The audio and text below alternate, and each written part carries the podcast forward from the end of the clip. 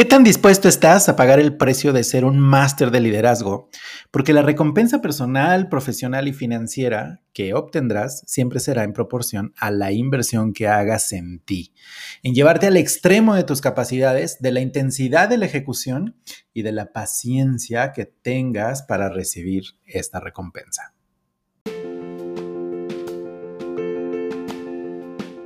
Dirigir, influir, inspirar y motivar es técnica se aprende y se desarrolla. Mi nombre es Jesús Loya, coach y entrenador internacional y voy a compartirte en este podcast conocimiento, técnicas y herramientas que potencien tu poder personal para liderar. Definitivamente hay muchos precios por pagar para ser un gran líder. Y en este episodio me gustaría nada más que reflexionáramos sobre dos de los más recurrentes precios que muchos directivos ya de alta gerencia no están dispuestos a pagar.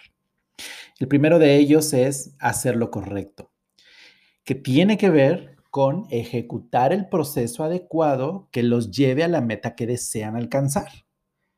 Pero bueno, ¿y cómo sé qué es lo correcto para alcanzar la meta? De verdad te lo digo. En muchos de los casos, las personas ya saben qué hacer. Están conscientes de qué y cómo hacerlo, pero no lo hacen. De hecho, están conscientes de lo que no saben y cómo adquirir ese conocimiento. Les pongo un ejemplo, bajar de peso. Bajar de peso de verdad que es uno de los objetivos más recurrentes en, alta gerencia, en directivos, por estrés, por presión, por ansiedad, etc. Pero ¿cuántas personas creen que cada vez que quieren bajar de peso eh, van al nutriólogo? Llevan la dieta los mismos días que la llevan siempre que van al nutriólogo. Entonces, cada vez que van, hacen la dieta, no sé, tres, cuatro, cinco días. Vuelven a ir, la dejan, vuelven a ir y la vuelven a llevar tres, cuatro, cinco días. ¿Cuántas personas creen que hacen eso? Saben que tienen que caminar y no caminan. Saben que tienen que ejercitarse y no lo hacen. Y siguiendo con el mismo ejemplo, si cada vez que quieren bajar de peso empezaran por hacer lo que ya saben, ¿cuánto peso creen que bajarían? es una recomendación que le doy a mis clientes. Empiecen por hacer primero lo que ya saben. Capitaliza tu conocimiento. Ya sabes lo que debes desayunar, comer y cenar. Sabes que tienes que llevar colaciones eh, en las cantidades de cada uno de estos tiempos, sabes que debes de caminar a cierto ritmo, cierto tiempo diario y no lo haces. Lo correcto no es ir al nutriólogo en primera instancia, si no has dejado las bebidas azucaradas, la grasa, el pan en exceso, las cenas pesadas, la vida sedentaria, la ingesta de azúcar. Hacer lo correcto es hacer lo que ya sabes primero, pero es un precio muy alto.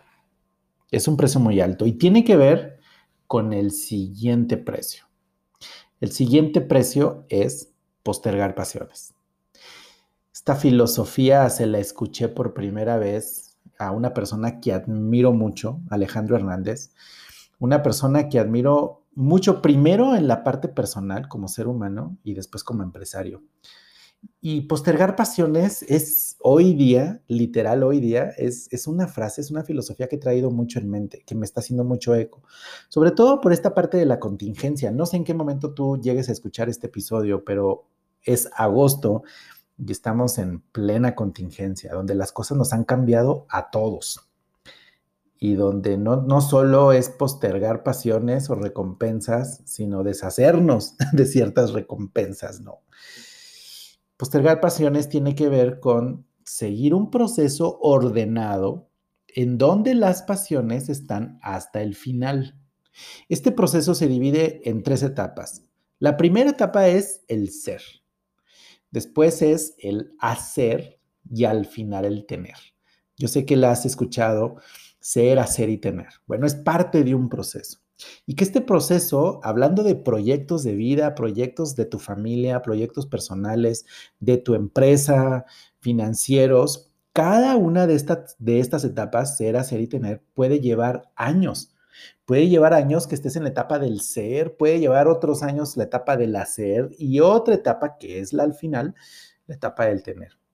Y no es una cosa así como que cada mañana yo despierte en la etapa del ser, a mediodía esté en la de hacer y en la tarde esté la del tener.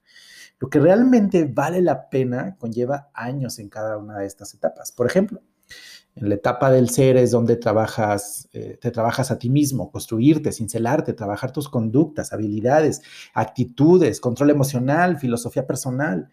Es tu forma de ser. Que luego toda esta parte es la causa para la ejecución, para la parte del hacer, ejecutar. Y aquí es donde conlleva muchísimo esfuerzo, es donde se mueve tu cuerpo. Es donde madrugas, te acuestas tarde, te estiras todo lo que puedes, explotas tu capacidad de concentración, de enfoque. Y es en sí toda la dedicación física a hacer lo correcto, que es el primer precio que hablábamos, ¿no?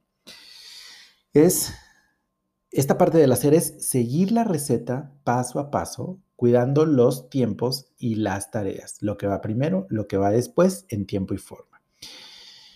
Vamos a verlo en, esta metáfora. Vamos a hacer un pastel.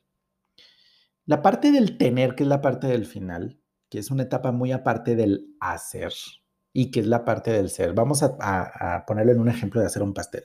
El ser sería que nosotros estudiáramos ya sea chef o ya sea repostería y nos convirtiéramos en reposteros, en chef, esa es la parte del, del ser. En la parte del hacer, Fíjate, no por ir a comprar los ingredientes, no por comprar los ingredientes. Bueno, primero, no por ser chef o por ser repostero, te vas a comer el pastel. No, una cosa no significa la otra.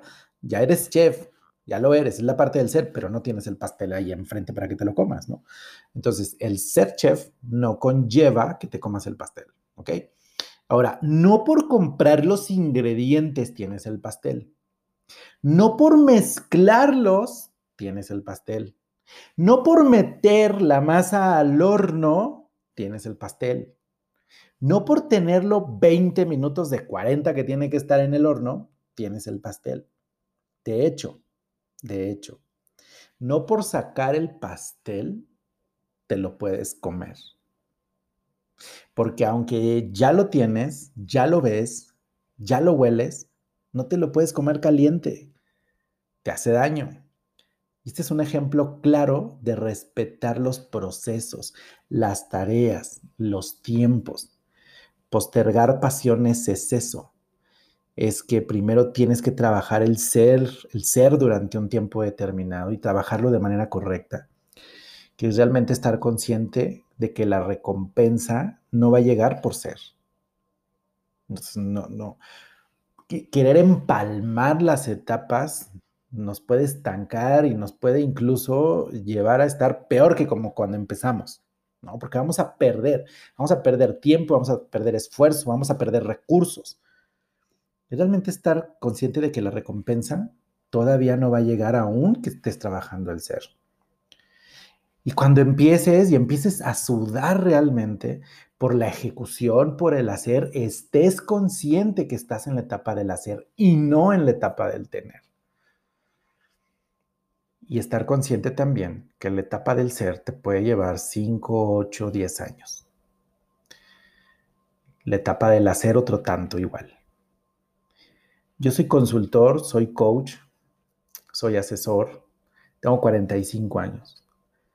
Cuando yo estaba estudiando mi licenciatura en administración, mis papás, como yo era estudiante, mis papás me llevaron a hacer mi primera certificación en programación neurolingüística, una tecnología que te dice paso a paso cómo funciona el cerebro para cambios conductuales. Para mí fue, de verdad, fue un regalo de vida lo que, lo que hicieron mis papás conmigo, con estas certificaciones. A partir de ahí llegó la segunda certificación y luego la tercera. Y la hice con con los maestros de la PNL. Avancé muy rápido, me permitió avanzar muy rápido, cambiar muchísimas cosas. Y en estas certificaciones, los maestros, los gurús nos encargaban de tarea entre sesión y sesión, que era mensual, que ejecutáramos, que practicáramos.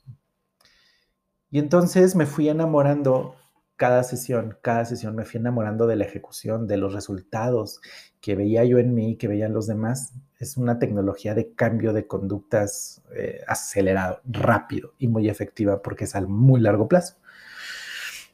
yo le expresé a mi papá que yo quería dedicarme a enseñarle a la gente esto. Y mi papá me dijo, si tú quieres ser consultor específicamente, primero necesitas formarte en lo que vas a consultar, en lo que vas a asesorar. Porque como consultor específicamente, y cada uno en, tu área, tú en tu área, cada uno desde su trinchera, si tú te quieres formar en consultoría, necesitas aprender y conocer no nada más los problemas, sino en gran medida las soluciones, porque tus clientes vienen por soluciones, sea lo que te dediques, vienen por soluciones. Y si tú no tienes la experiencia, ¿qué soluciones les vas a poder brindar? O al menos pensar junto con ellos, ¿no? Y me recomendó que trabajara 10 años, me enfrentara a situaciones como, uno, tener un jefe, dos, tener subordinados, tres, enfrentarme a problemas, tener problemas realmente durante 10 años y después ya podía yo brincar a la consultoría. Me pareció lógico. Yo ejecuté esta estrategia 14 años. 14 años fui directivo. Me enfrenté a N cantidad de cosas que ni te las enseña en la escuela y no hay otra manera de aprenderlo más que en el refuego, en la batalla.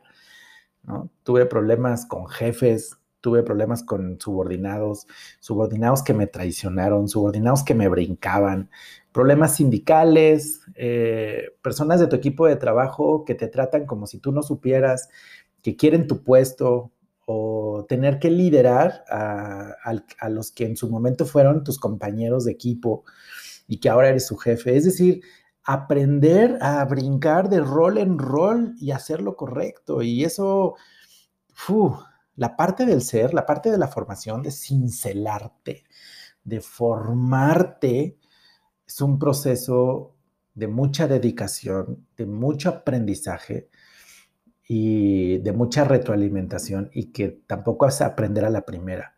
Es una cuestión de consistencia, de constancia y de saber manejar desde la frustración, el enojo, la comunicación y que como seres humanos pues no hay estándar. Con una, persona, te funcionará perfecto una estrategia, pero con la otra no. Entonces, darte 10 años para incursionar en el mismo problema con diferentes variables para que luego pasemos al hacer realmente, a la ejecución.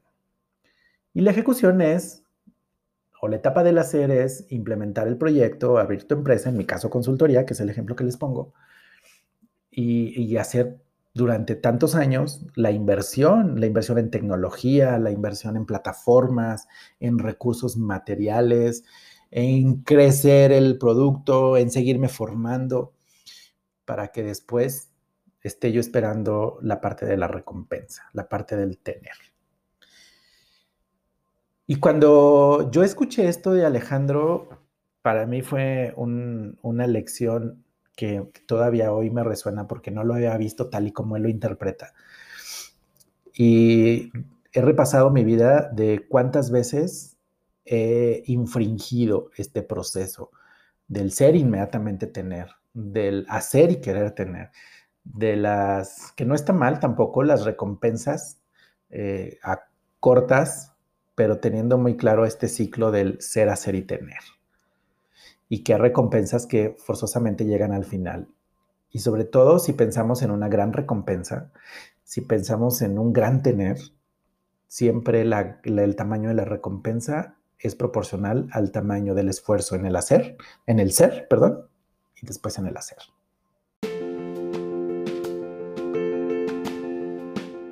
Me despido de este episodio y deseo que cada uno de estos te vaya ayudando a hacer un máster de liderazgo. Recuerda descargar el decálogo del líder.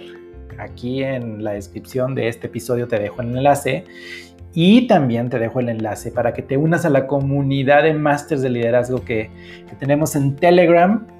Y bueno, pues nos vemos en el siguiente episodio. Te mando un grandísimo abrazo.